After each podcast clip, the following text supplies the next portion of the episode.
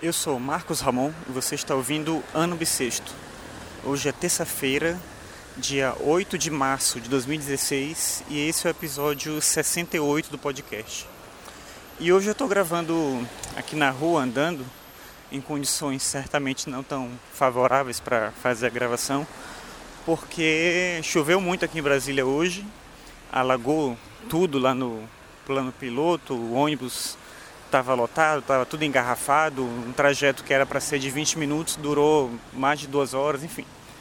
Depois eu tive que pegar o metrô, então estou chegando já meio tarde em casa, então estou gravando aqui na rua no caminho para poder adiantar. Mas o tema de hoje não é esse, o tema de hoje, como não podia deixar de ser, é o dia 8 de março, a representação, né, o simbolismo que está conectado com esse dia.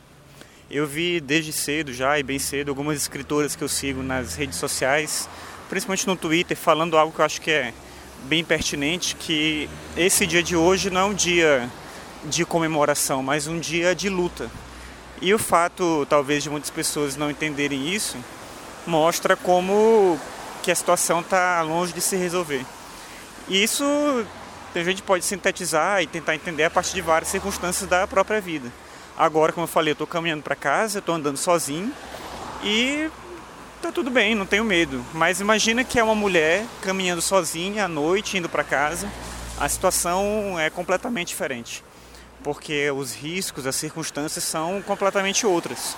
Claro que o que pode acontecer de errado pode acontecer com todo mundo, não tem uma, uma única forma de pensar sobre isso, né? Claro que toda pessoa está sujeita a algum mal mas quando você é mulher a situação é bem diferente.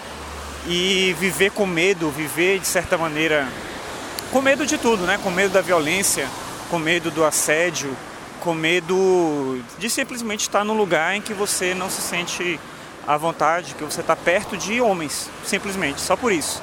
Então é algo terrível pensar assim, mas é assim. Isso é uma realidade para muita gente. Não é uma realidade que eu vivo, mas não é porque não me atinge que eu não posso compreender e tentar contribuir, devo contribuir para mudar isso. Eu sou pai, sou pai de um menino e uma coisa que eu acho que é muito importante, a minha esposa, claro, ela tem uma, um pensamento ainda mais forte sobre isso, mas uma coisa que a gente pensa muito é que a gente tem que ajudar a, e colaborar para que ele se torne um homem que respeite as mulheres, que entenda a relação dele com as mulheres como uma relação de uma vida em comum e não com uma relação de posse, de domínio, de controle, de tratar a mulher como objeto, de tratar a mulher como algo que deve ser submissa a ele. Mas essa é uma situação muito comum ainda no mundo que a gente vive e o nosso país especificamente é um país em que a, a violência contra a mulher é muito forte. Não só a violência física, também é essa, mas também a violência simbólica, como eu falei, o medo, o assédio, a submissão, né? Isso é um tipo de agressão que ela é muito efetiva. Hoje, bem cedo, no Twitter do Estadão, eles estavam com uma ação de mostrar a cada sete minutos uma denúncia de violência contra a mulher. E até onde eu vi, não parava de ter uma nova denúncia. Então isso mostra como a situação é grave e essas são as denúncias que a gente sabe. Quer dizer, são denúncias, né? Então são fatos que a gente conhece. Mas imagina a quantidade de fatos que não foram que não chegaram ao, a, a, essa circunstância de serem denunciadas. Né? Imagina a quantidade de mulheres que são vítimas de violência por parte de homens e não chegam à delegacia e não chegam a expor a questão por diversos motivos, né? mas a gente não sabe de fato a, os números dessa violência, mas eles são grandes, é, a situação é grave e é preciso muito para mudar.